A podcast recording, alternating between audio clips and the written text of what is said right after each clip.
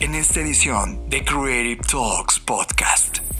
¿Cómo resolver problemas creativos personales, de pareja o empresariales? Hemos creado una herramienta que te ayudará a confrontarlos, entenderlos y resolverlos.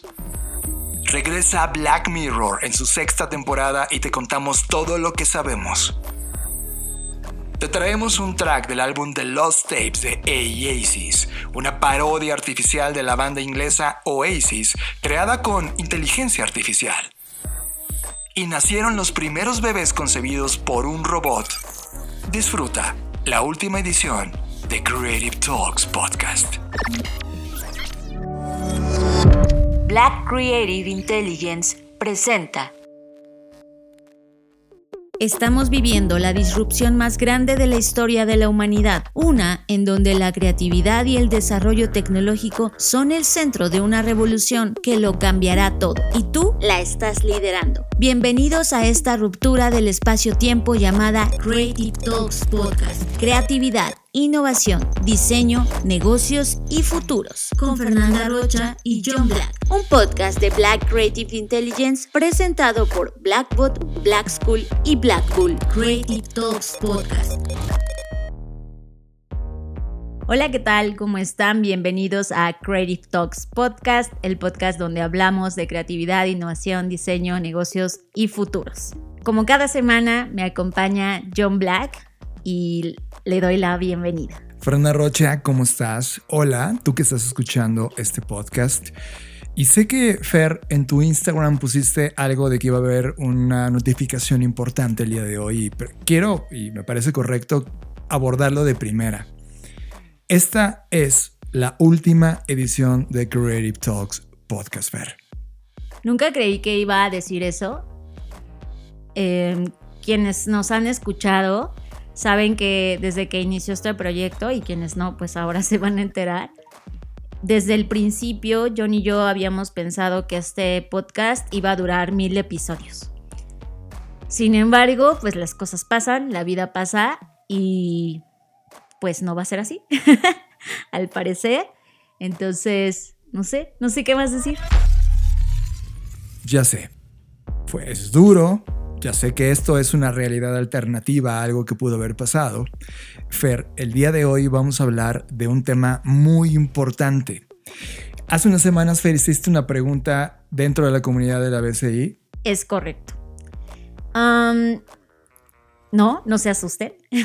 Pero sí que esto pudo haber ocurrido y tiene que ver con justo esta pregunta que hicimos a la comunidad y es, ¿Qué pasaría si hiciéramos un podcast adicional o un, ni siquiera podcast, otro formato adicional en el cual contáramos las vicisitudes que implican eh, no solamente ser pareja, sino trabajar juntos y además ser pareja, ¿no? Que son dos niveles de complejidad distintos. Y muchos de ustedes dijeron, estaría increíble y además sería una conversación más cercana, más, más real, más íntima. No porque la conversación del podcast no sea real, pero digamos que más profunda, ¿no? Más humana, ¿no? Más humana, exacto. Sí. Y muchos de ustedes decían que sí, que les encantaría la idea, pero nos dimos cuenta que la verdad es que por ahora el tiempo no nos da como para hacer un podcast o producir un material adicional. Por lo tanto, decidimos secuestrar este episodio y hablar, y lo vamos a hacer seguramente varias veces en diferentes eh, momentos de la vida de este podcast, que esperemos larga vida y prosperidad para Crazy Mil ediciones, Armando. que pues vamos a hablar de eso, de, lo que realmente implica trabajar con una pareja. Eh, y, y, lo difícil que a veces es llegar a un punto de acuerdo a tal grado que piensas que proyectos como este podrían desaparecer. Hace unas horas todavía, Fer, este proyecto iba a desaparecer. Es decir, el intro que hicimos el día de hoy fue un ejercicio en una línea del tiempo en donde, a pesar de todo el pensamiento creativo, de diseño, de innovación y de las cosas que nos gusta resolver en problemas, esa realidad pudo haber sucedido. Durante un tiempo, esa era la única realidad posible. Oye, pues mira, hay en este momento un punto de vista creativo distinto, no hace match, bye, ¿no? Y de repente hoy en la mañana, después de que eh, tuvimos cada quien horas para pensar, horas individuales, horas para entender y comprender el problema, se nos ocurrió una manera que no está en ningún otro libro que hayamos leído, que no está en una guía para resolución de problemas, pero cuando la planteamos y nos volvimos a reunir antes de grabar este podcast, nos reunimos para desayunar y hacer un ritual de hablar antes de grabar el podcast, ocurrió una de las ideas creativas de resolución de problemas personales y empresariales más lindo que he visto jamás. A ver, vamos por partes. Primera parte. En los últimos meses hemos tenido bastantes complicaciones para ponernos de acuerdo en proyectos que antes fluían como el agua. Y eso se debe a que, como todas las parejas, John y yo hemos atravesado procesos de cambio que nos han llevado a pensar de maneras distintas y a veces casi que totalmente opuestas. Y esas eh, oposiciones o esos contrastes y diferentes perspectivas, eh, pues nos habían orillado a estar teniendo estas complicaciones de no ponernos de acuerdo o no poder fluir como lo hacíamos al inicio. Y que la manera en cómo fluían era que uno u otro cedía ante la idea del otro. No era que se complementaran, no era que se alimentaran una con la otra, sino que una desplazaba a la otra y por un momento funcionó. Es como de, ah, sí, ok, venga, ¿no? No duele. Pero en la acumulación de los días, meses o todo este periodo de transición, de repente se convierten en rocas pesadas. Es correcto, creo que esa es la primera parte. Segunda parte, es verdad que como todas las parejas, siempre que venía un problema, pues teníamos la habilidad también de resolverlo, ¿no? Y no sé si es, ahí sí no puedo determinar, pero no sé si es por nuestra forma de ser creativa o por nuestra forma de entender la, la, resolución de problemas, que se nos hacía muy sencillo como, incluso podría decir, no, no voy a decir que no teníamos problemas, pero sí podría decir que se resolvían de manera súper rápida y eficaz porque era como, ah, bueno, vamos a resolverlo de esta manera. Y ya sea, no, yo, yo no diría solo cediendo, yo decía como, como que entendiendo, ¿no? Como que diciendo, ok, entiendo tu punto y ya está, vamos a darle, ¿no? Sin embargo, llegamos como a un momento en donde esa fórmula que creíamos tener se desgastó y ya estábamos enfrentándonos a un momento en donde ya no éramos lo suficientemente creativos para resolver el problema el problema terminaba consumiéndonos y por evitar el desgaste que implica resolver un problema, entonces ahí sí es donde alguien cedía y decía, bueno, venga, vamos a hacerlo. Pero eso, como todo eh, problema, pues cuando tú ocultas como que la basurita debajo de la alfombra, llega un momento en que ya no cabe y eso comienza a provocar situaciones más grandes que por huir de un pequeño conflicto se va haciendo más grande hasta que dices, ah, esto ya es inmenso, ya no lo puedo resolver. En todos los grupos de artistas o creadores que de alguna manera han, sido un grupo o una pareja, de repente le dicen a esa disolución diferencias creativas. Y realmente sí ocurre, Fer. Hay diferencias creativas por la evolución misma de las personas. Que ese es mi punto 3. Ya dijimos la parte 1, la parte 2. La parte 3 es inconscientemente siempre hemos tenido presente y creo que más consciente que inconsciente, pero creo que en ambos sentidos, tanto consciente como inconsciente, hemos tenido presente que la mayoría de las parejas creativas terminan por disolverse. Eh, creo que la última que más nos dolió fue la de Daft Punk, ¿no? Definitivamente. Fue como, no, ustedes no. Es como cuando, no sé, en las figuras pop son estas power couples que dices, no, no es como, como cuando se separó Brad Pitt de Angelina Jolie. que decías, no, yo creía en el amor por ustedes o algo así. Bueno, o sea, como que siempre hay esta parte donde por alguna razón, como que la historia, o al menos la historia contada, nos ha mostrado que las parejas, tarde o temprano, las parejas que trabajan juntos, tarde o temprano hay diferencias, como dices tú, diferencias creativas que terminan en la disolución. Sí, por ejemplo, la más cercana a nuestra industria es Master and Walsh. Sí, claro. Que es como de Jessica Walsh, cómo se va a separar de Master. este, Stephen y, ella eran como una couple interesante, ¿no? Sí. Eh, y de repente ya no están. Ajá, entonces como que también nos empezó a invadir bueno, no sé si ambos, ahorita hablarás por ti, pero muy en el fondo de mi corazón, yo decía, ¿es este el momento? Está llegando este momento en el que ya no podemos ponernos de acuerdo y entonces es el momento, ¿no? Es el momento de la disolución. Y pues evidentemente tener ese, esa idea eh, es doloroso porque es aceptar el fin de una cosa, ¿no? También eso es como que, siempre ha estado en la mesa. John y yo siempre hemos dicho que somos una pareja abierta por tiempo indeterminado, o sea, nunca, nunca hemos estado aquí por compromiso en el mal sentido del uso de la palabra, ¿no? Como de, ay, tengo que estar aquí. Cada día es una decisión de estar y la hemos tomado contentos y gustosos, pero estos conflictos creativos que tarde o temprano, y ese es el cuarto punto, al tener una pareja con la que trabajas y con la que vives y con la que amas y estás casi 24 horas del día, pues evidentemente llega un momento en que las líneas entre el trabajo y lo personal se difuminan. Y esos problemas creativos que estaban siendo en temas de trabajo, al final ya estaban llegando a ser tan agudos que estaban afectando ya la relación personal. Sí, no, no se sabe cuándo se está trabajando o cuándo se está viviendo, ¿sabes? Sí, ya, ya es como que pasa el tiempo y ya es muy difícil como diferenciar. Sí, o sea, lo, único que puedes diferenciar es como, ah, este, oficialmente a las nueve estamos trabajando, ¿no? Y es como, no, man, yo llevo soñando en el trabajo o soñando en un proyecto o mientras estamos comiendo viene una película y diciendo, oh, qué brillante idea que usas después en el trabajo. Hay una eh, digamos que ya no hay una línea, sí, ya está mezclado y es parte de la, del mismo cóctel. Y muchos dirían en esta parte, yo, yo he escuchado con colegas y otras parejas que trabajan juntos que, que eso es algo que no se debe hacer, ¿no? Pero yo creo que no hay un instructivo de qué sí se debe hacer y qué no se debe hacer. Para mí, el qué sí se debe hacer y qué no se debe hacer se basa en lo que funciona para cada pareja.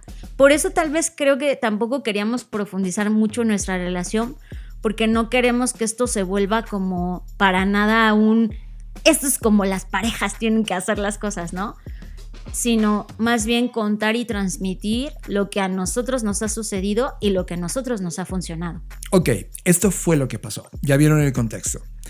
En los siguientes meses, en particular una fecha específica, el primero de junio de 2023, vamos a dar una conferencia magistral, un keynote en el escenario más importante de conversación en medios digitales de este país, llamado IAB Conecta.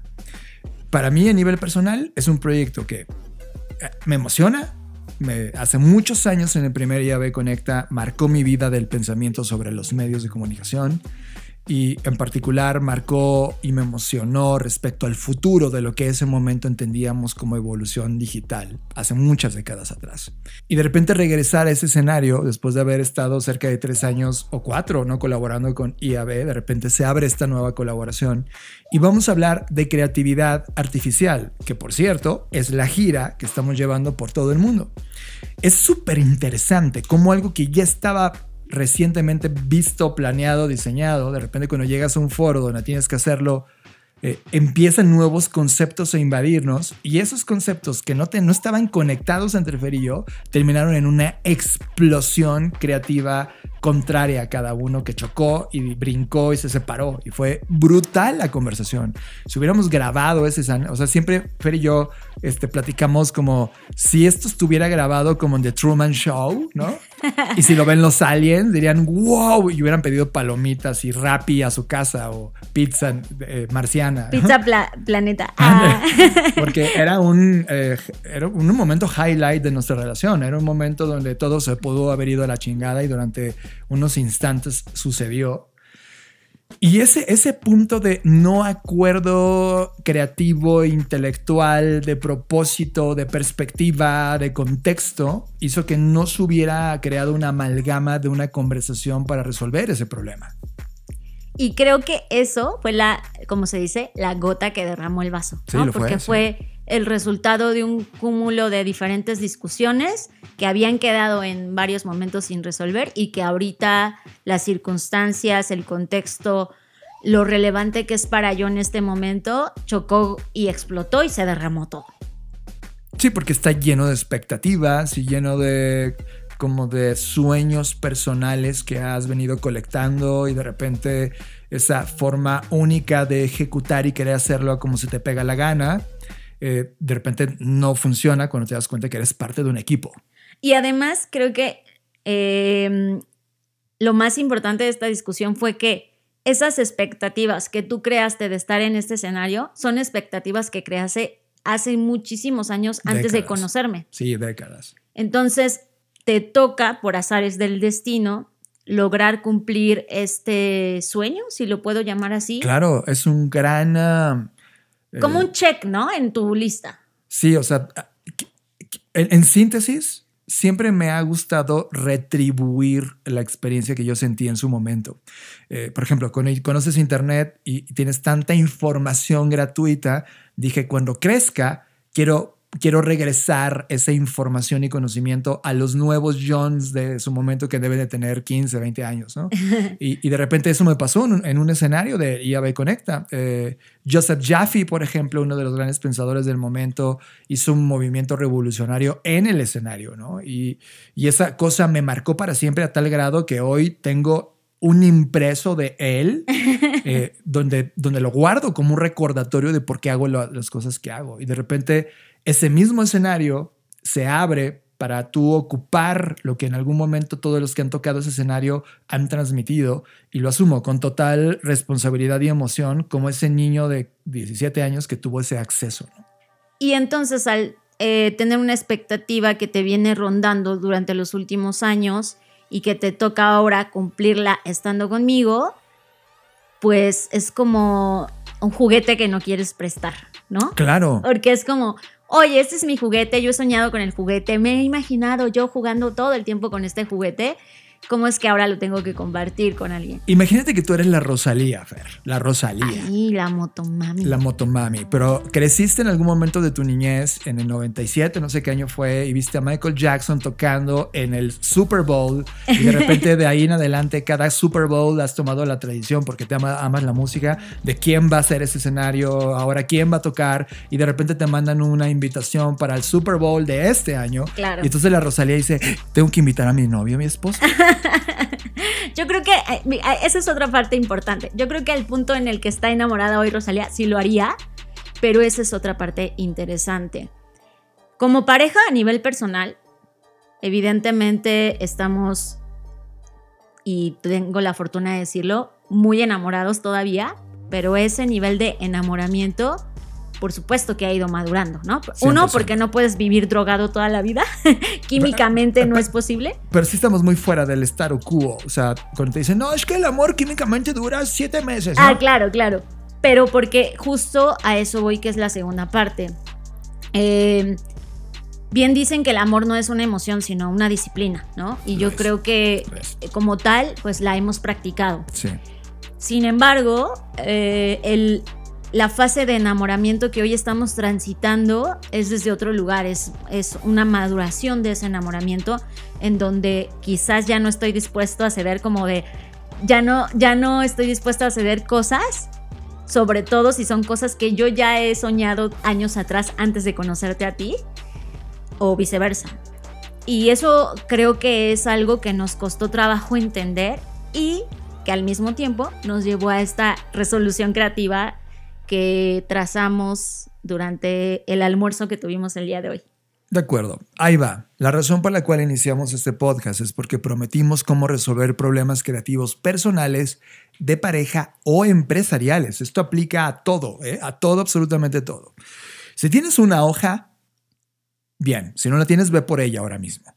Voy a empezar a describirla, Fer, y en el camino, si algo se me está olvidando de lo que te planteé, que recuerdes, velo, velo complementar. vale, vale. A lo largo de tu vida, y eso ha pasado al menos en la mía a nivel personal, he tenido siempre una filosofía. A veces la he comentado en distintas clases o conferencias donde mi filosofía solo tenía dos puntos. Voy a aprender y me apasiona. Eran las dos razones por las cuales tomaba todas las decisiones. De repente se convirtió, voy a aprender, me apasiona y voy a ganar dinero. Y se convirtió en un triángulo y ese triángulo marcó mi filosofía. Hoy mi filosofía se ha vuelto cada vez más completa, más compleja, llena de otros factores que van de economía, sociedad, salud, entretenimiento, conocimiento, estilo de vida, libertad, creatividad, exploración, moda, etc. O sea, de repente, en lugar de ser un triángulo, ahora es un, no sé, un, una... Dodecaedro, como sea que se diga. sí, o, o más aristas. Cada arista es un tema que me pregunto a mí mismo después de evolucionar en la experiencia de mi vida, cuáles son los temas importantes de mi vida. Evidente, por ejemplo, yo pondría narcotráfico, no está en la arista, no me dedico a eso, no consumo esas sustancias, en fin, esa parte me vale. Entonces no está en las aristas. Pero, por ejemplo, salud está en una arista muy importante y dentro de esa arista hay tres niveles. Un nivel de bajo, es decir, tiene un interés, claro que es importante, pero es bajo, una intermedio y una muy alto. Mi pregunta para ti es, y esto este ejercicio solo se puede resolver cuando tú te conoces a ti mismo. Es decir, si tú no tienes una filosofía, este ejercicio no va a poder, no, no lo puedes aplicar. Que eso es muy importante y también te lo comenté en el almuerzo. O sea, para llegar a este punto, se escucha muy fácil y, y hasta creo que ahorita que lo voy a decir, este va a sonar como, no sé si obvio, pero bueno, de todas maneras lo voy a decir. O sea, para llegar a este punto que parece muy sencillo, sí es muy importante reconocer de dónde viene esa importancia de necesidades. Por ejemplo, si mi importancia, o más bien en mis diferentes aristas, entre ellas está eh, el reconocimiento, vamos a poner, ¿no? Creo que lo importante es cuestionarte por qué quieres reconocimiento y de dónde viene esa necesidad. Y te vas a dar cuenta, como la mayoría de los casos ocurre, es que eso tiene que ver con un trauma, una transición, una vivencia o experiencia que tuvimos en la infancia los primeros años de vida. Pero reconocer que viene de ahí, que viene de algún tipo de herida, eso también ayuda a tenerlo más claro y entender por qué es importante para ti y, en este caso hablando de pareja, la necesidad de comunicárselo a la otra persona. Eso me parece brutal mi primer pregunta para resolverlo es cuáles son, conociéndote, y las variables. Exacto, cuáles son esas, variables o aristas que son tremendamente esenciales en tu experiencia de vida el día de hoy. Y yo pongo el ejemplo, por ejemplo, salud. Salud es un tema esencial el día de hoy. Dentro de salud caben muchas cosas, como salud mental, alimentación y salud bucal, por ejemplo. Eh, ejercicio. Exacto, hay varias cosas. Y así cada una de ellas. Por ejemplo, la parte de reputación, reconocimiento, está dentro de una categoría que es marca personal. Y es dentro de la economía de creador que vengo experimentando en los últimos años, donde no he sido intenso, pero muy experimental, llegó el momento de ponerle, cuando estaba en un nivel como bajo, ahora le voy a llevar al más alto. Es como, es lo que más me importa a partir de medio año para adelante. Entonces, evidentemente, a lo largo del tiempo ha ido cambiando y va a seguir cambiando. Inclusive hay temas que para ti eran prioritarios que luego van a salir y vas a incorporar nuevos. Lo primero que tienes que hacer es hacer un listado de esos temas que son relevantes para ti. Pueden que sean cuatro, así como yo empecé, eran dos, luego tres, hoy he evolucionado a once o doce. Esos once y doce son la descripción de lo que tú estás viviendo y te parece importante en esta vida. Pero cuando tienes enfrente a otro ser humano y de repente hay este choque y nunca te sentaste a tirar las cartas, como yo le digo a este tema antes de iniciar una relación, he acostumbrado en tirar las cartas de este soy yo, esto es lo que quiero. Pero en este, en este soy yo, nunca fui lo suficientemente transparente para decir, mira, este soy yo y estos son los 11 temas prioritarios para mí. La pregunta del otro lado del ser humano es, ¿quién eres tú y cuáles son esos temas importantes para ti? Y en este caso, retomando el ejemplo de nuestra vivencia personal, hay muchas cosas que para mí no son importantes. Por ejemplo, y quizás hay quien vea esto como poco ambicioso, pero yo no soy una persona que he dicho, ay, mi sueño es estar en tal auditorio y llenarlo. O sea, no, nunca ha estado mi atención ahí. Si ocurre, lo agradezco, me siento honrada, participo, me aviento, etc.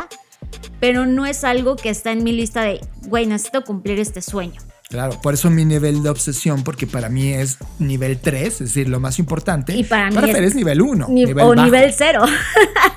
O, o sea- o si es un tema, porque está en tu, en tu mapa de cosas importantes, pero te da igual si ocurre o no. Exacto. Y yo, yo, al ser nivel 3, soy un maldito obsesivo de que cada detalle ocurra justo en el nivel Michael Jackson, porque voy a dar un concierto en el Super Bowl, ¿sabes?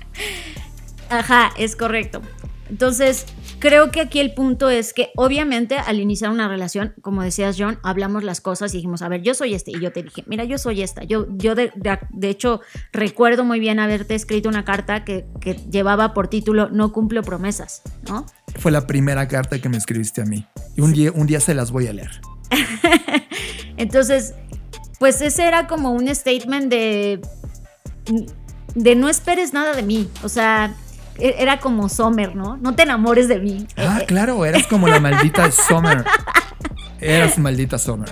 Entonces, eh, pero eh, exacto, justo porque no, no pretendía convencerte de, ay, mira, yo soy esta y después sal- sa- salirte con una sorpresa, ¿no? Yo, yo- 100%. yo quería decirte realmente quién era. 100%.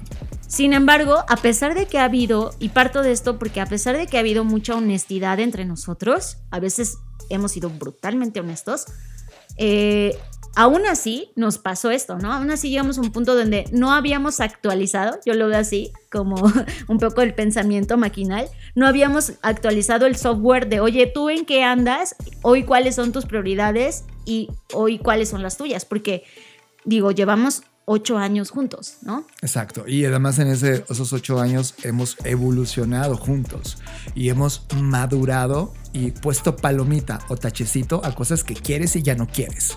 Y creo que a veces el- esta convivencia como que de repente da por hecho cosas. O sea, como que piensas que porque estás 24/7 con una persona, la conoces. Y no siempre es así. Así es.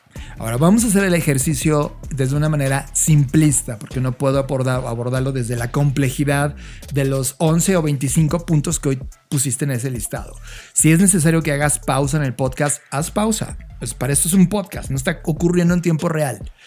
Voy a hacer el, ej- el ejemplo con tres aristas, Fer. Vale. la más, la más status quo Ah, de ya afuera. sé. Tú dices y tú dices qué calificación le das y yo te digo la mía de Por ejemplo, va, voy a jugar con una, con, un- con una figura, es el triángulo, tres aristas. Ujú. Y puse salud, trabajo y dinero. Ah, Es yo como- pensé que salud, dinero y amor como la telenovela. te- Igual estoy equivocado, pero lo voy a jugar así, ¿va? Entonces dibuja en tu hoja un triángulo que casi llene toda la hoja.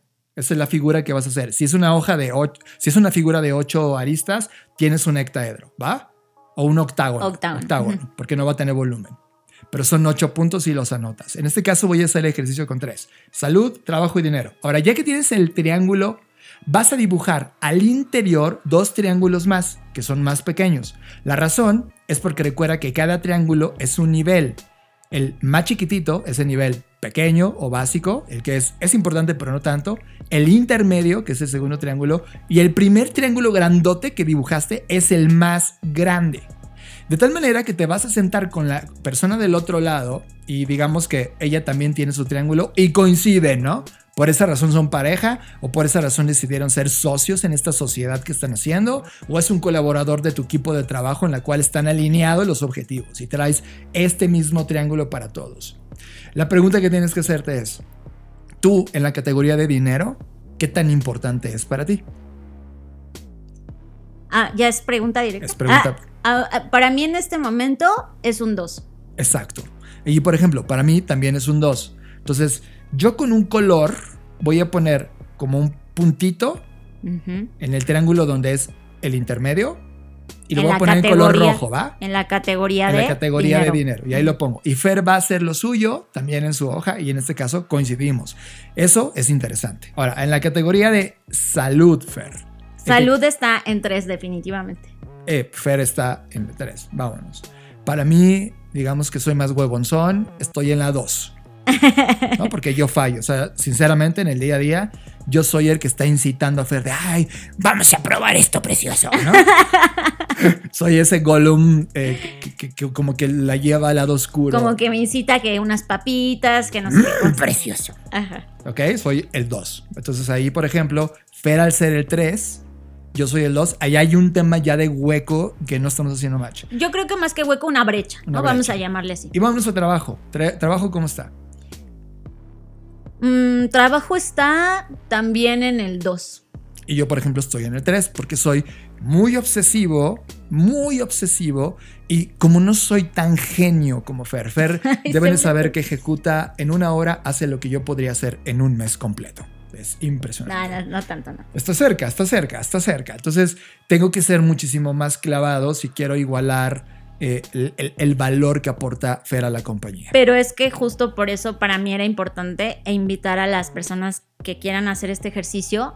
Yo ahorita estoy en dos en el trabajo, no porque no me importa el trabajo, sino porque yo sé que si le subo al nivel 3 me vuelvo loca. Sí, esto es una locura, ¿no? O sea, porque ahí si yo me pongo obsesiva, o sea, mi nivel de obsesión es enfermizo Así es. y ya he estado ahí. Y como ya he estado ahí y me ha lastimado y no se siente bien, por eso hoy estoy en un 2. Y es, es muy válido y creo que algo que no dijimos, a lo mejor lo estamos obviando, este ejercicio hay que hacerlo sin juzgar a la otra persona. ¿no? Como de, ay, como que para ti el dinero es lo más importante, o sea, Exacto. es como, pues es lo que es, o sea, y no está ni bien ni mal. Creo que hay que ser empáticos justo porque haber llegado a esa re- resolución viene de muchos lugares, ¿no? Y, y ojo, estamos haciendo un ejercicio solo de tres aristas. Ahora imagínate un ejercicio de 15 o 20. Va, va a haber una cantidad de Variables. de variables. Ahora, une los puntos. O sea, tú une, une la figura que estás creando Que ya va- no va a ser tanto un triángulo perfecto, sino ya se va a ir parecer a otra cosa. a ¿no? Ah, una cosa. Y también, Fer, tú haz lo tuyo y une tus puntos. Aquí viene la parte interesante de cómo lo resolvimos. Todas las clases de creatividad y de innovación y que hemos de alguna manera eh, hemos analizado, estudiado y puesto en práctica en proyectos FER nos llevan a una ecuación interesante de tesis, antítesis, síntesis que al final termina con Austin Kleon todo el maldito tiempo diciéndote 1 más 1 es igual a 3. Cuando yo tengo mi figura de puntos unida y la comparo contigo, Fer, inevitablemente voy a ver que es totalmente distinta a la mía. No somos gemelos. Y aunque hubiéramos salido de la misma matriz, te aseguro que teníamos que vamos a tener figuras distintas. Cada ser humano en ese uniqueness, en esta singularidad, tiene planteamientos, intereses e inclusive entiende distinto cada uno de los temas, aunque el tema sea el mismo prioritario para los dos, e inclusive esta nivelación te va a poner en un tema de que te eres distinto. Entonces, el gran problema de los humanos que se separan o que truenan las relaciones es que, uno, uno, jamás hicieron un ejercicio de honestidad brutal como estos, de oye, ¿qué tan importante es este tema para ti? Y segundo, jamás se sentaron a ver cómo tú veías eso, que se implementaba en ese 1 más 1 es igual a 3.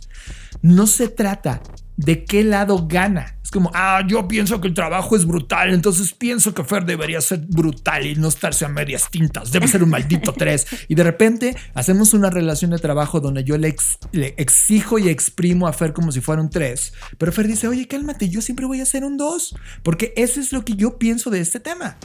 Y como nunca lo platicamos, se van acumulando estas expectativas sobre expectativas o infraexpectativas que puedes tener del otro y de repente un día le vas a reclamar de pues yo llego siempre a las 6 de la mañana y me voy a las 10 y tú solo trabajas de 9 a 3, ¿no? Y eso genera un problema. Que a eso iba con el nivel de enamoramiento, que nos pasa con todo. O sea, no sé eh, si a ustedes les ocurrió, pero cuando a mí me tocó trabajar para empresas, por ejemplo, que tenía muchas expectativas porque era joven e inocente y tenía muchas expectativas de incursionar en el mundo de los negocios. Me acuerdo mucho, por ejemplo, cuando entré a trabajar a Samsung, que para mí era como un sueño, ¿no? Como de, güey, trabajar en tecnología, en una de las empresas más importantes, chalala, y es- unas historias que se cuenta uno a sí mismo. Y estaba en una fase de enamoramiento, a tal grado que no vi muchas cosas que eran como red flags que yo permití por ese enamoramiento que tenía, ¿no? Que luego, cuando el enamoramiento pasó y las toxinas de mi cerebro dejaron de producirse, yo dije, ¿cómo? ¿Cómo que estoy permitiendo esto? Y eso que me parecía maravilloso, eso mismo me empezó a parecer aterrador. Y creo que eso pasa lo mismo con las personas, ¿no? Muchas veces al inicio, al estar enamorados, si tu pareja te dice, oye, ¿sabes qué? Ah, Para mí el entretenimiento es tres. O sea, yo me tengo que estar divirtiendo y entreteniendo y viendo películas todo el tiempo. Y tú podrías decir, ay, sí, qué padre estar con una persona que le encanta ver películas. Sí, pero piensa que eso en 10 años ya no lo vas a aguantar, ¿no? Sí. Va a llegar un punto en que te vas a decir, oye, eres un huevón por estar tres horas al día viendo películas, ¿no? O, o lo que inclusive marcamos al interior de ver películas. Igual sus películas son ver a Eugenio Derbez y todo este cine que, que tú, que ves, ves cine francés, no hace match. Entonces O al sí, claro, revés, o ¿no? Al revés. Entonces es, ¿cómo negocias que, oye, sí estoy en la misma categoría de entretenimiento? Es más, todos los viernes van a ser viernes de cine de 5 de la tarde a 10 de la noche. Entonces hagamos esto. Todos los viernes nos salimos, pero yo no quiero ver tu maldita película de Eugenio Derbez. Yo quiero ir a ver el cine de arte que ya tengo. Tienes cinco horas para disfrutar ese cine y nos vemos a las 8 o a las 10 de la noche para cenar juntos y platicarnos de nuevo. Entonces es una libertad acordada porque coinciden en la categoría de entretenimiento, cine, pero ya no hay una pelea por, pues siéntate a ver Eugenio Derbez y a mí no me gusta, ¿sabes? Esa, esa es una resolución de este ejercicio. Hubo otra resolución, porque, ah, ojo, tampoco quiero caer en el, en todo tenemos que estar de acuerdo y hacerlo al mismo tiempo, porque no va por ahí, sino otra resolución, o sea, lo que queremos decir con este ejemplo es que lo que hoy te parece fabuloso y crees que para siempre se va a ver del mismo color, va a llegar un momento en el que va a ser pesado. Piensa en este ejercicio. Si tú levantas el brazo y lo estiras, como cuando te decían en la escuela, toma distancia, uno, dos, bueno, si la dejas en posición de dos, ¿cuánto tiempo aguantas con el brazo así? Sin No, cargar pues- ningún peso, ¿eh? Dos minutos. O sea, ¿cuánto aguantas? Hasta, yo me acuerdo, no sé si les tocó todavía, pero en mi escuela eh, era castigo en deportes ponerte con los brazos así y no aguantabas nada, ¿no? Brutal, sí. Entonces, este, eso mismo, trácenlo a otras perspectivas. O sea, lo que hoy te parece, o sea, como lo que hoy te enamora, es lo mismo que en 10 años te va a parecer, estoy harta de esto. Sí, 100%. Y si lo llevas a nivel de compañía, Fer, este mismo ejercicio, imagínense que en lugar, vamos a hacer, en las compañías es un poco más complejo siempre. Entonces puedes poner medio ambiente, ¿no? Este, dinero, este, producto, Política, cuidado personal, gente que trabaja contigo, etcétera. Ha- Haces tu polígono de cosas que le interesan a la compañía. Y de repente, a la hora de hacer, no sé, un match con otra compañía que se vuelve socia o una persona que se vuelve socia, te sientas y haces este ejercicio y te das cuenta de que tú, por ejemplo, que tienes una compañía basada en la ética que cuida el medio ambiente y es su personal y etcétera, y el otro solo le interesa el dinero y lo demás lo tiene, pero lo tiene en el nivel más bajo, sabes que vas a chocar. Es como de, oye, men, a menos de que solo creemos una relación solo de dinero en donde no te metes en todo lo demás y que queda acordado desde el inicio, ¿no? Si no lo hablas, esa expectativa de, ah, seguro se van a enamorar de la manera en como nosotros vemos el medio ambiente. Y es- Creo. Ajá. Esa es una falsa idea. Es, es que aquí alerta, alerta, chicos, alerta. Porque esta idea de seguro con el tiempo le va a gustar hacer ejercicio, seguro con el tiempo le va a gustar alimentarse bien, seguro con el tiempo le va a gustar ver las películas que a mí me gustan, seguro, eso seguro no va a pasar. O sea, no digo que sea imposible, pero lo más probable es que no pase. Entonces, no, no te arrojes o no le dejes al destino cosas que tú puedes tener el control y decidir de una buena vez si esto es algo que estás dispuesto a tolerar, no un minuto o un mes o mientras estás enamorado, sino estás dispuesto a tolerarlo en 10 años. Exacto. Y esto no es una disputa. Esto es una negociación y alineación de intereses. Y una discusión, ¿no? Porque la creo discusión que- no es pelea. Ajá, no es como pelear. Creo que también esa palabra no, no la hemos entendido bien. Discutir es justo eso, poner foco en temas que son importantes para cada quien y poner, como decías John, me gusta esa frase, las cartas sobre la mesa y decir, mira, esto es para mí hoy lo importante. Y otra cosa que decíamos es que esto hay que estarlo monitoreando, no sé, a lo mejor hacer un ritual de cada año nuevo, nos sentamos a revisar nuestro polígono y decir, oye, ¿sabes qué? Porque creo que esa es otra cosa que nos pasó.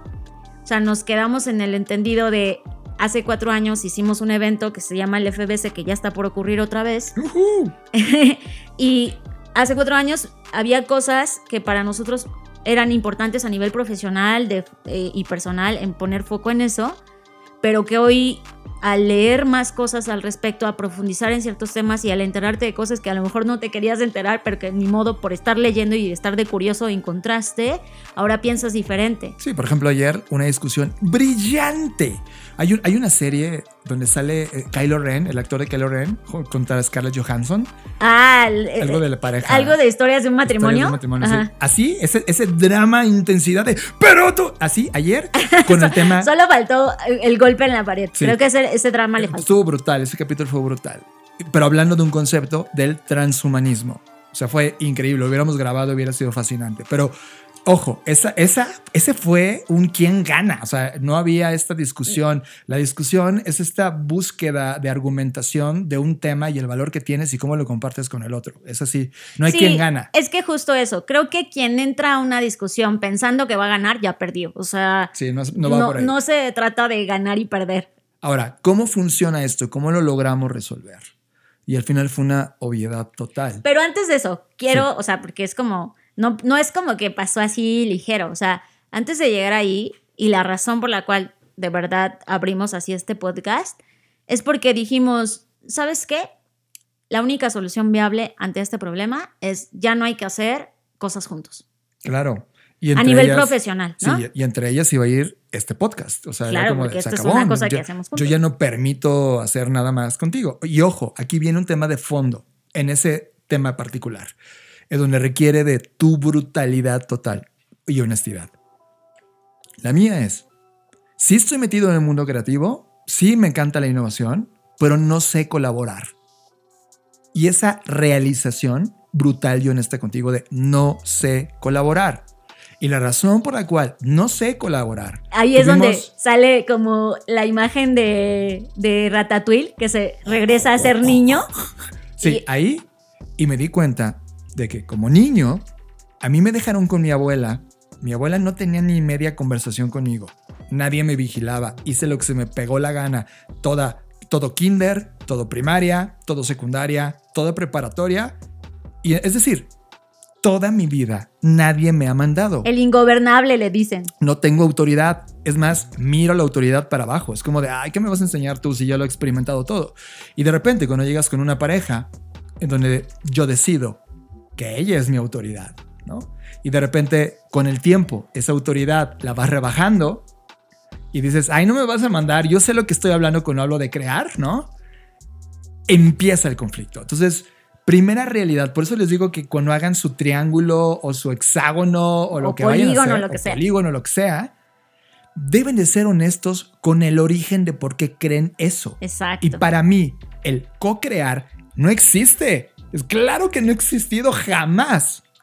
Pero justo, qué bueno que lo tocas, John, porque el reconocimiento, este flashback de decir, claro, está hablando el niño de 7 años, o de 5 años, o de 3 años, que estuvo abandonado, que estuvo dejado, y no para tirarte al drama, ¿eh? No, no, va por ahí. mis papás. Sí, ajá, no es como, no, no, no, sino para entender de dónde viene eso. Exacto. Y entonces, al entenderlo, transitarlo, ¿no? Y decir, a ver, ¿está hablando el, la persona adulta de 41 años o está hablando el niño de 5 años que todavía le duele, eh, que no está con nadie, entonces se manda solo y nadie lo manda, ¿no? Ahora, para llegar a esta realización, puedes, puedes hacerlo con tu camino, yo me tardé 41 años, o puedes recibir ayuda psicológica profesional. Para ir en el shortcut.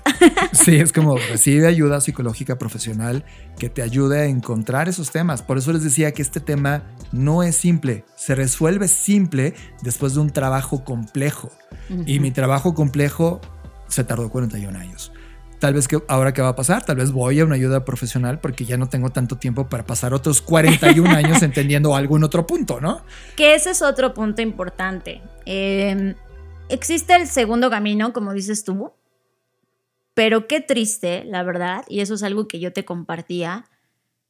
A mí algo que sí me aterra es que lleguemos a los 70 años y me aterra porque lo he visto, porque a lo largo de mi vida he visto muchas parejas cercanas a mí, donde a los 70 años viene como este reclamo de, ah, sí, pues cuando teníamos 30 años yo quería hacer esto y no lo hice por tal y tal cosa, ¿no? Y es súper duro porque, uno, ya no te queda tanto tiempo, dos, te diste cuenta que esos últimos 30 años para el otro fueron un infierno o se aguantó cosas que pudo haber hecho, etcétera. Y creo que algo doloroso en la vida es, son los remordimientos y los arrepentimientos, ¿no? Creo que eso duele más que otra cosa. Entonces yo le decía a John, o sea, cuando estábamos en medio de este conflicto de, ok, hagamos lo que hagamos, seamos honestos, porque a mí lo que me aterra es que lleguemos a un momento en donde digamos, ah, pues yo ni quería hacer eso, o solo cedí para que tú estuvieras bien o tú estuvieras tranquilo. Y la verdad, lo que yo realmente quería era este, convertirme en un unicornio y volar, ¿no? Claro. Entonces es como, no, pues, ¿para qué nos esperamos a tener 70 años y reprocharnos eso cuando hoy lo podemos resolver? Claro. Ahora, voy a poner un último ejemplo y vamos concluyendo. Imagínate esto en las parejas jóvenes o en las que se van a comprometer porque es como, güey, tú vas a ser para siempre. Pero igual llevan una relación de dos años y dijeron, esta es, ¿no? Siéntate a hacer el hexágono o, o la figura. Y, por ejemplo, un tema importante, ¿quieres hijos? ¿Qué opinas de eso? O de los perrijos o gatijos. O sea, esos temas que no, mejor no lo tomo. En el camino lo vamos viendo, no, ni madres.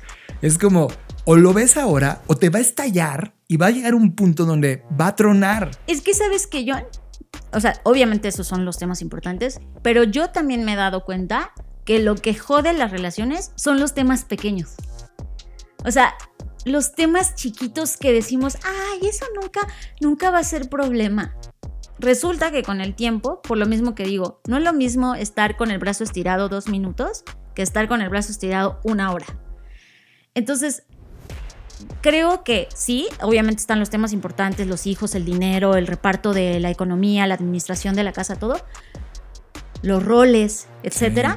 Pero creo que así de igual de importante y pecamos de decir, ay, este, no, pues no importa el tema de la salud o si hace ejercicio, pues no pasa nada. De repente, esos temas con el paso del tiempo, de los días, de los meses, de los años, se van convirtiendo en temas relevantes.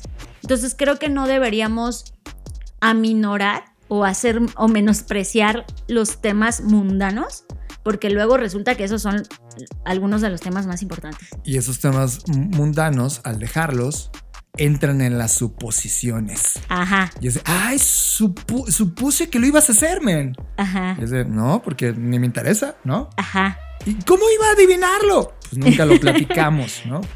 Eso nos dimos cuenta de todo esto. Ahora, ¿por qué funcionaba tan bien antes?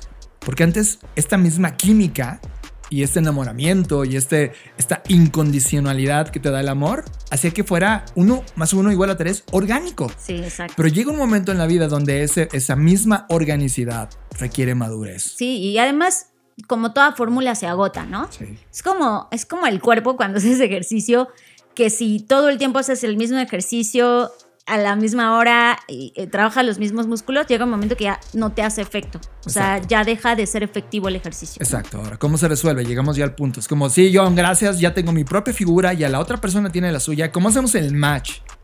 Primero, reconocerse mutuamente. Es una charla en donde te eh, invítale la bebida más increíble. Te desnudas y no precisamente físicamente. Y dile. bueno, al final. Si quieres, exacto. Si quieren al final sí, pero de momento no. Eh, desnúdate desde el punto conceptual de quién eres. Y para poder desnudarte necesitas primero reconocerte a ti mismo y saber quién eres y apreciarte a ti mismo. Y creo que en esa apreciación, confesar el por qué, de dónde viene, que eso para ti sea importante. Exacto. Ahora, sí es un, es un punto de intimidad. Y, mucha vulnerabilidad. O sea, estar dispuesto al, vulnerarse, es como es lo mejor que puedes hacer. Porque del otro lado se supone que vas a tener una relación en donde también va a ser lo mismo y tú lo vas a respetar. Sí, hay esa reciprocidad. Hay una reciprocidad. Hablen cada tema. ¿De dónde viene mi egoísmo creativo? Y cuando el otro lado se entera de dónde vino, esa apreciación y ese conocimiento que no tenía de mí, decir, uff, ya vi de dónde vine, ayuda en la fase final de esta no es una negociación, es un respeto y aceptación mutua de, mira, ya entendí por qué no es tan colaborador en esa parte, pero también ya vi dónde está el puente que me permite entenderlo y agregar o agregarme dentro de la ecuación. Y es cuando vuelve nuevamente la maquinaria de cohesión mutua en la diferencia a volverse a crear juntos. Y es maravilloso. Sí, porque yo no sé cómo te sientas ahora, que creo que con eso podríamos eh, comenzar a concluir.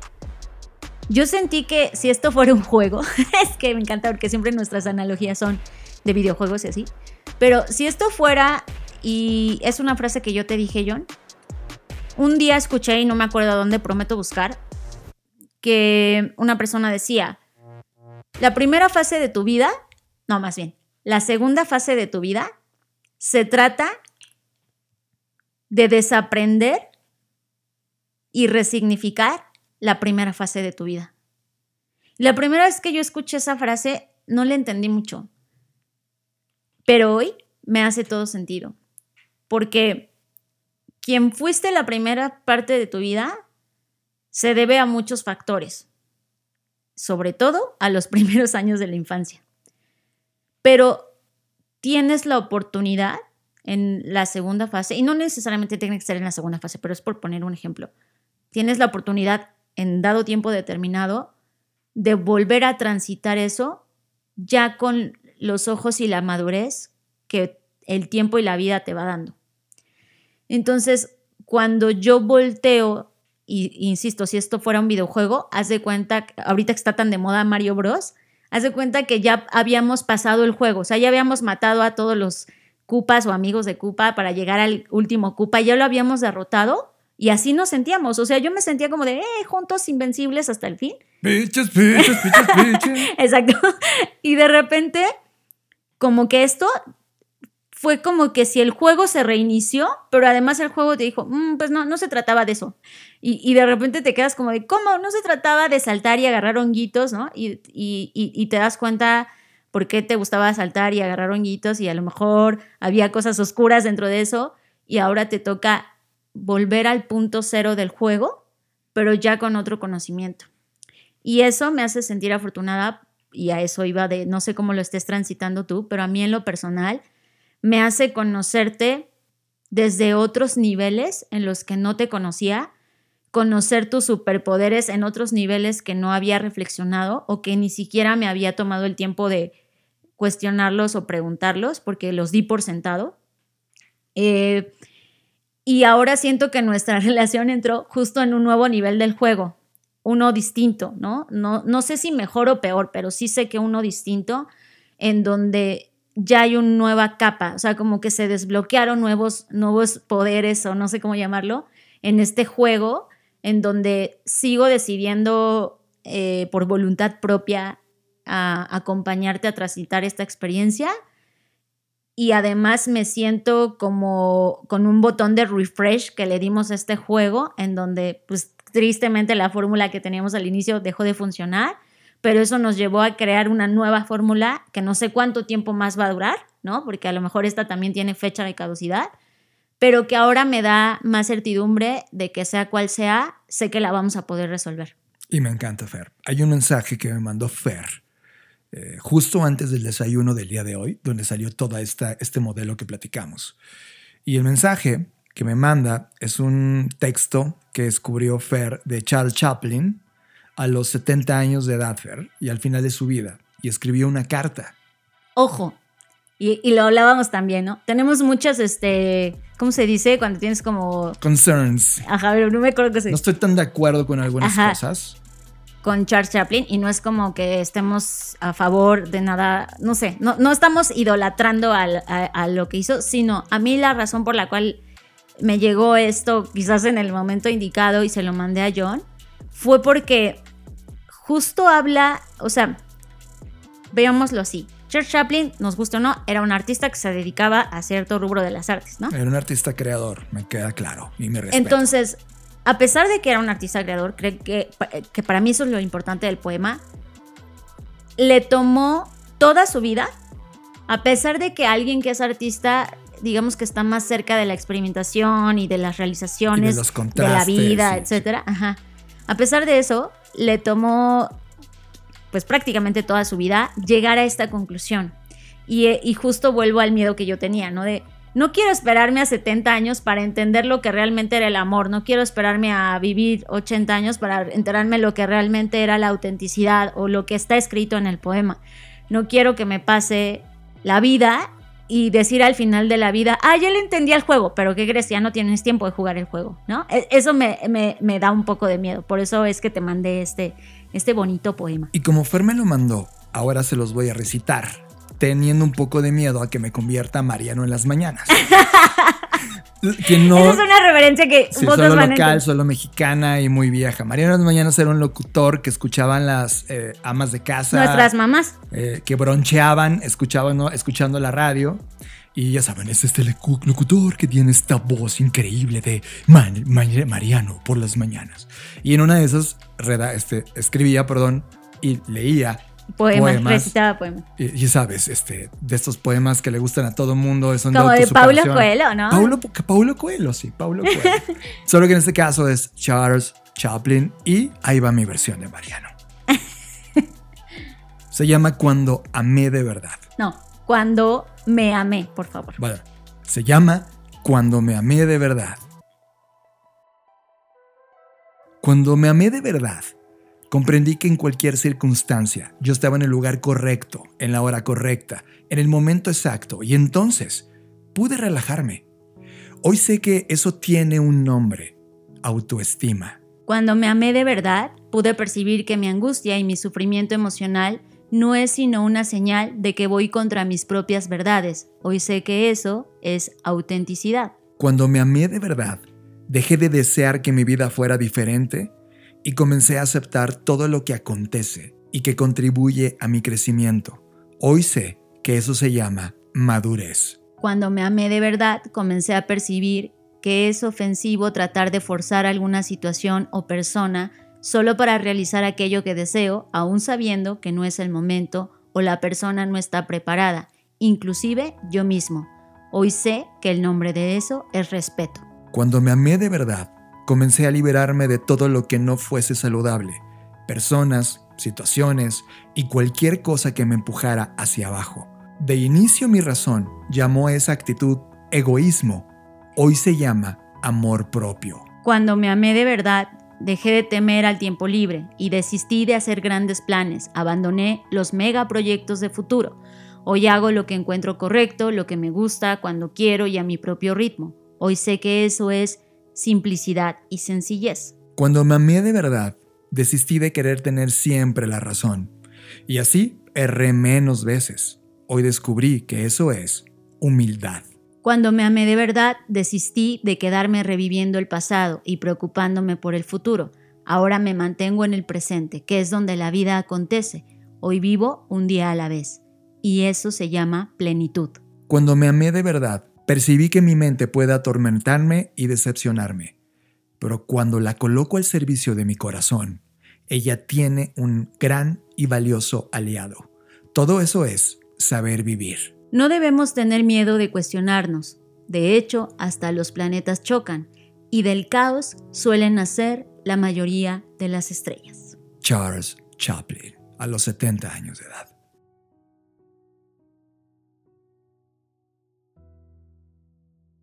Estás conectado a Creative Talks Podcast con Fernanda Rocha y John Black. Media. Todos los contenidos que estamos consumiendo, series, videos, podcast, música, películas, documentales. Media en Creative Talks Podcast.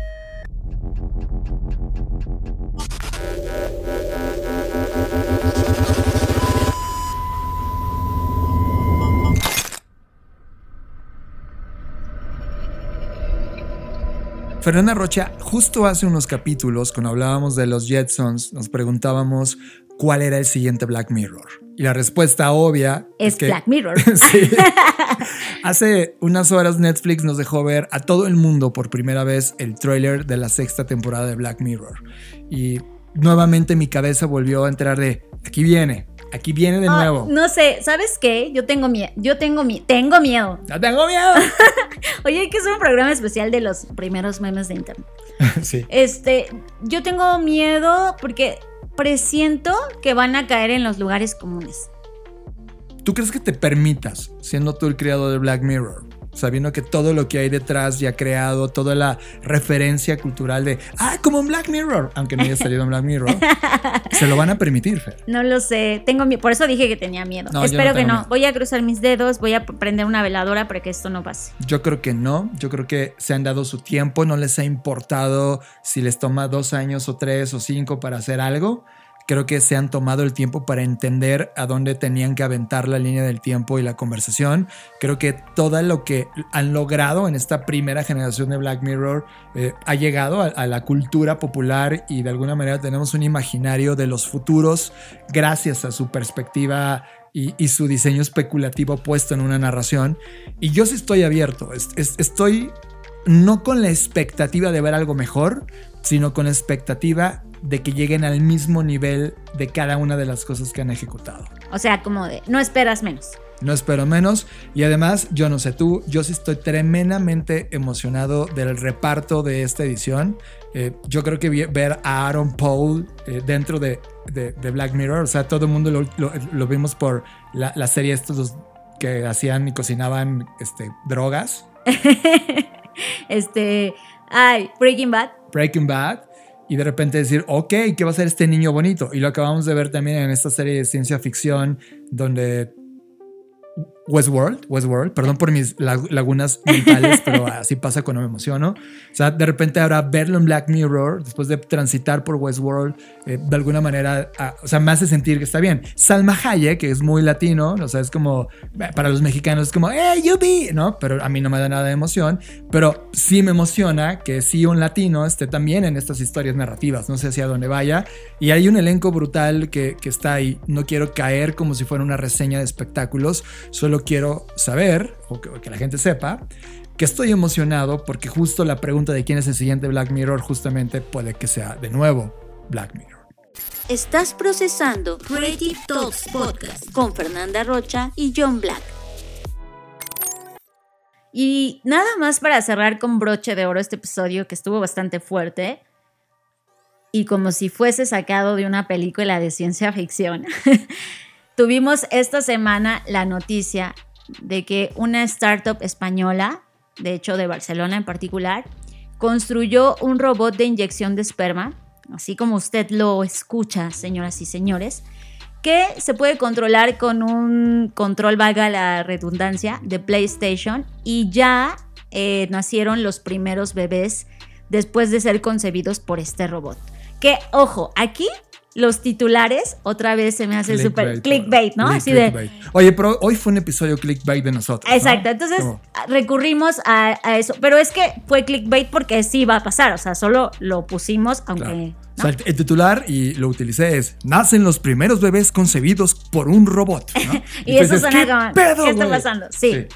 Pero, a ver, ¿de dónde nace esto? Nada más rápidamente. Es. Existe el tema de la fecundación in vitro, eso ya lo sabíamos el problema con la fecundación in vitro es que es un proceso sumamente complejo, de ahí que su costo es muy elevado. Y más o menos, por ejemplo, tan solo en Estados Unidos, eh, cada intento de embarazo cuesta alrededor de 20 mil dólares. O sea, es un procedimiento bastante costoso por su nivel de complicación. Y bueno, esta empresa que hizo este experimento, que es Overture, eh, pues logró resolver ese problema, hacerlo de manera automatizada a través de un robot. Y pues aquí yo tengo varios issues, yo no, yo no sé cómo lo ves tú. Me preguntabas y te dije, no lo quiero decir hasta el podcast.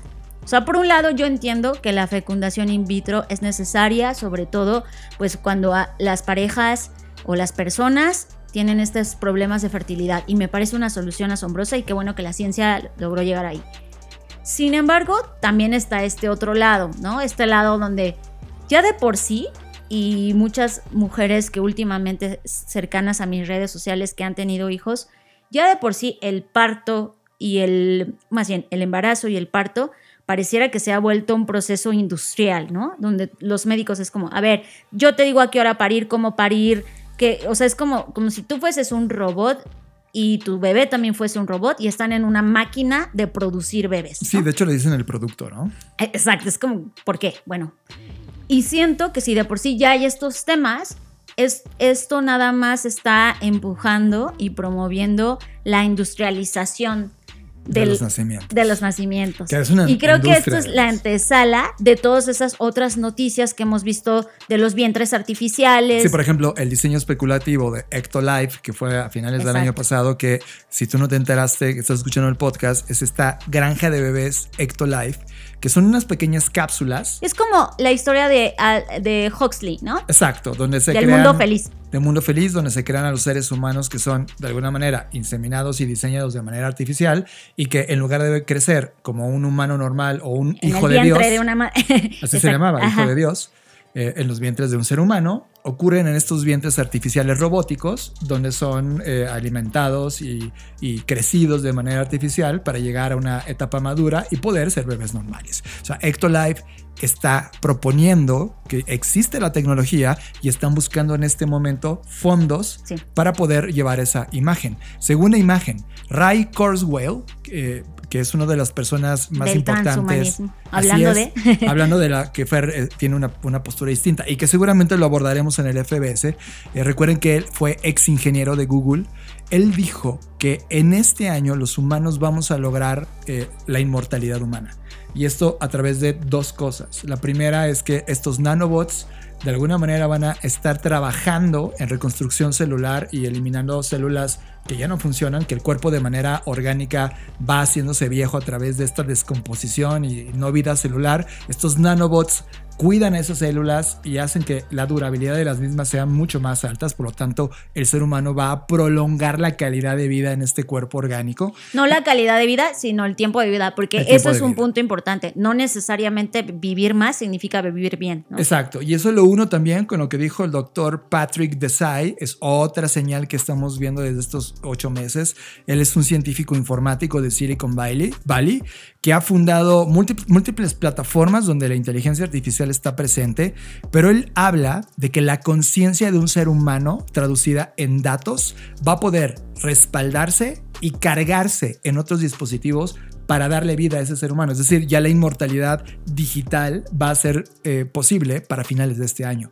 Si juntas todas estas señales y las pones en una línea ah, de cómo podrían hablarse y converger entre ellas, estamos hablando justamente de este humanismo, eh, no sé cómo decirlo. extendido. Ya, yo creo que es buen momento para hablar de eso en el siguiente podcast y hablar también de otros temas que se quedaron en la mesa como... ¿Qué es la imaginación Es- artificial? Exactamente. Y entonces creo que con esto llegamos al fin de Crave Talks Podcast Fair. Pues gracias por llegar aquí, ¿no? Eh, creo que a las personas que no les gusta el drama van a decir qué onda con esta telenovela del día de hoy. La creatividad es una telenovela. Pero creo que también, exacto. Eh, y no, no solo que la creatividad sea una telenovela, sino que hoy nos confirmamos a nosotros mismos que la creatividad no solo sirve para el trabajo, no solo sirve para resolver problemas a nivel profesional, sino la creatividad también se aplica al día a día, a la vida, ¿no? Y que por eso es importante, porque la creatividad te puede salvar del rompimiento de una relación, la creatividad te puede salvar de la disolución de una sociedad, la creatividad también te puede ahorrar ese tipo de problemas. Y creo que entre más nos demos cuenta que la creatividad aplica a todo lo que hacemos, más podemos desarrollarla, entrenarla y beneficiarnos de ella. Fer, voy a hacer un compromiso. Para todos los que escucharon este podcast y seguramente o algunos no lograron imaginarse cómo era el dibujo para hacer su propio triángulo o lo que sea, tú y yo sin duda vamos a seguir trabajando en la depuración de esta herramienta que va a terminar en un toolkit aplicable para resolución de problemas. Si tú escuchaste este podcast y quieres resolver un problema personal o de pareja o de compañía utilizándolo, me comprometo a que esto va a estar en Black School en una Sound Class. Claro, pero te quiero recordar una cosa. Les debes también a las personas la clase de cómo hacer su vision board y ya también me han estado preguntando. Sí, eso desde hace medio año. Lo que va a pasar es que sí, ambas las voy a hacer. Perdonen ustedes por haber movido y tejido otras actividades a lo largo del año. Pero sí, las voy a hacer en paralelo porque llegó la hora de plasmar. O sea, llegó un punto donde ya tenemos tanta información en nuestra cabeza que llegó la hora de bajarlo a cosas reales y eso va a ser muy rico. Una de las cosas reales es que hemos arrancado oficialmente el nuevo FBS, el camino hacia el FBS. Ya les estaremos platicando cada una de las cosas, pero nos emociona nuevamente que estemos en ese camino, Fer. Sí, la verdad es que es como, es como nuestro propio Black Mirror, ¿no crees? Es como eh, el Black Mirror de Blackbot y en donde logramos mirar a través de una perspectiva también interesante latinoamericana cómo transitamos y exploramos los diferentes escenarios que vemos hacia el futuro. Entonces, a mí me entusiasma también muchísimo. Y lo más interesante, Fer, es que no solamente va a ocurrir en México, sino también lo vamos a llevar de llegada a España, eh, por confirmar si va a ser Madrid o Barcelona, aunque Barcelona levanta las manos diciendo yo quiero, y por ahí también Colombia, ¿sabes? No, y además, eh, haciendo un poco spoiler, este año eh, también vamos a hacer diferentes workshops para recapitular y recopilar las visiones y cosmovisiones de otras personas ante los futuros. Entonces va a estar interesante, ya les estaremos soltando de poco en poco la información. Mientras tanto, síganos en nuestras redes sociales. Recuerden lo que siempre les pedimos. Este, evalúen este podcast. El otro día alguien me preguntaba que estaba en Spotify y no veía dónde evaluar el podcast. Eh, creo que es no sé, no estoy segura, pero creo que solo se puede en teléfono, en la aplicación móvil, en la de teléfono celular. Pero si, si se puede en web o alguien ya lo hizo en web, que nos avise cómo le hizo. Si no, solo se puede en, en, la aplicación. También en Apple, en Google, en Amazon, en donde sé que nos escuchen. Ahí, por favor, pónganos una reseña. Eso nos ayuda mucho. Y gracias a eso es que también en los últimos meses, y lo hemos contado, hemos aumentado no solamente las reproducciones, sino el número de personas que nos escucha y eso nos da mucho gusto. De hecho, quiero obligarte. O sea, los voy a obligar. Escuchar este podcast no te cuesta nada, no pagas un ticket, no vas a un bar en particular, todo es gratis. Pero por primera vez te voy a obligar a que hoy, hoy en particular, hoy en este podcast, vayas y nos dejes una calificación o una recomendación o un comentario. En verdad, ve y paga con eso. La razón por qué sí necesito que vayas por eso es porque por todo lo que viene, necesitamos realmente crear esa reputación necesaria y saber que estás ahí. Yo quiero saber que estás ahí. Te necesito. Así que por favor, ve y danos esa reseña. Te voy a obligar, te estoy obligando, te estoy condicionando. sí, perdón, te lo pido. Hazlo, por favor. Nos va a ayudar muchísimo. Muy bien, pues ya está. Eh, gracias, John, por, porque no es sencillo o sea, y yo lo decía, no es sencillo. Las relaciones humanas ya de por sí son bastante complejas. Muchísimo, muy complejas. Y no es sencillo. Eh, sí entiendo a las almas y mentes creativas. No, no es sencillo transitar con una persona que es igual de intensa, inteligente, obsesiva que tú, ¿no? Porque eso tarde o temprano termina por chocar. Y yo te agradezco porque te diste y nos diste la oportunidad de desacelerar, de cuestionarnos, de vulnerarnos nuevamente y decir, a ver, ¿qué es lo que realmente está pasando? ¿Dónde está el fondo? ¿Dónde está la mierda de esto? Y fue, lo dije antes, lo digo ahora, fue muy interesante, fue doloroso, sí, lo admito, pero fue bastante interesante y, te agradezco que te hayas dado la oportunidad, nos hayas dado la oportunidad y que ahora tenemos esta nueva capa en esta nueva desbloqueo de nivel, si esto es un videojuego, y gracias por eso. Sabes que es totalmente recíproco. Y bienvenido al modo Hero. Escuchaste Creative Talks Podcast con Fernanda Rocha y John Black, un podcast de Black Creative Intelligence, presentado por Blackbot, Black School y Black Bull. Nos vemos en el futuro. Black Creative Intelligence presentó. Ya sé, esto es un bonus track. Lo habíamos dejado de hacer desde hace mucho tiempo, pero ahora nos gusta hacerlo. En la edición pasada, Fer, estábamos hablando de una cosa muy importante. Cuando hablábamos, no, fue la pasada o la antepasada, donde hablábamos de qué estaba pasando con la música creada con inteligencia artificial. En esta semana ocurrió algo que a mí me encanta. Una banda de Reino Unido usó una tecnología de inteligencia artificial para crear un álbum basado en todo el trabajo de Oasis, Ustedes probablemente no recuerdan Oasis. Para mí fue una de las bandas icónicas de mi tiempo de vida. Oasis me encanta. El resultado es un experimento de un álbum perdido de la banda. De hecho, Oasis ahora se llama Oasis. Con, haciendo un guiño a la inteligencia artificial. Sí, la AI de Artificial Intelligence. Oasis. A mí nunca me gustó porque siempre eran bien peleoneros esos. Ah, sí, eran unos brutos. Oye, Ah, luego les platicaré un capítulo personal, pero estuve nada de que me golpearan los Oasis en mi cara. Lo interesante es que Oasis es esta experiencia, un álbum conceptual de realidad alternativa. Es, es, interesante la descripción que hay. Y hoy tenemos un track para ustedes de un álbum que se va a liberar mañana, en unas horas. A ver qué opinan. Ya lo escuchó Gallagher. No, no, no, recuerdo quién fue de los Gallagher. ¿Liam o el otro? Ah, no recuerdo. Liam. Sí, sí fue Liam, pero Liam Gallagher le escuchó y le preguntaron, hey, what, what do you think about this shit? y él dijo que le encantó. De entre toda la mierda que ha escuchado que hacen cosas para ellos, este está increíble. Así que veamos a dónde va toda esta experimentación. Los dejamos con The Lost Tapes de Oasis.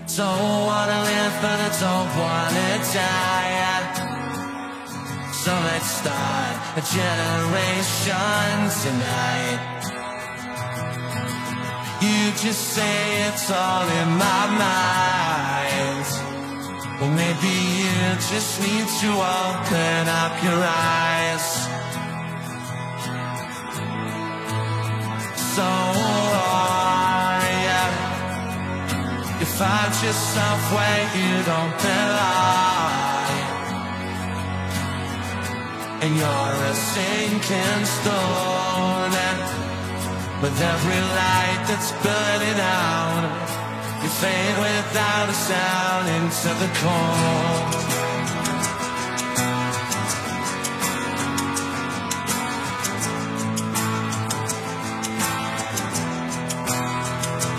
Well, I don't wanna live, but I don't wanna die.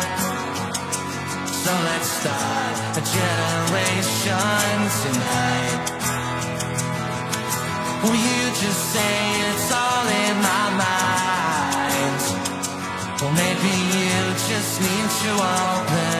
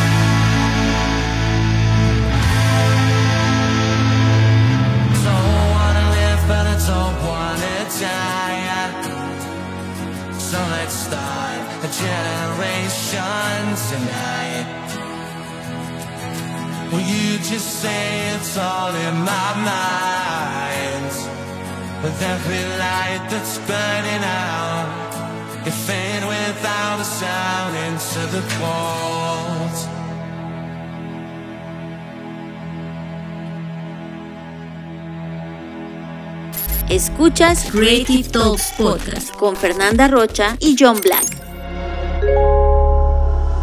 ¿Saben qué es la carne de cultivo? Cuando se habla de carne in vitro es que realmente es carne. De eso va el primer episodio de Querido Futuro, el futuro de la alimentación, pero nos vamos a enfocar de manera específica en el cultivo de la carne. Hay tanta gente trabajando en este tema que ya hay gente que te vende una línea celular de bovino inmortalizada. ¿Quiénes lo están haciendo? En México, ¿quiénes lo están haciendo? Y sobre todo esto, ¿cómo va? ¿Ya qué sabe? Entonces hay unas hamburguesas, estas Impossible Burger, que sangran, como que tienen la- el mismo saborcito y la misma textura de la carne normal. Primer episodio, Querido Futuro. Podemos reproducir cualquier tipo de carne de cualquier animal de la tierra que hoy en día ya puede estar casi extinguiéndose. Querido Futuro es un podcast producido por Radiopolis Podcast, en exclusiva para Podimo, la principal plataforma de podcast y audiolibros en español. Los espero pronto. Querido Futuro con Gabriela Barkentin.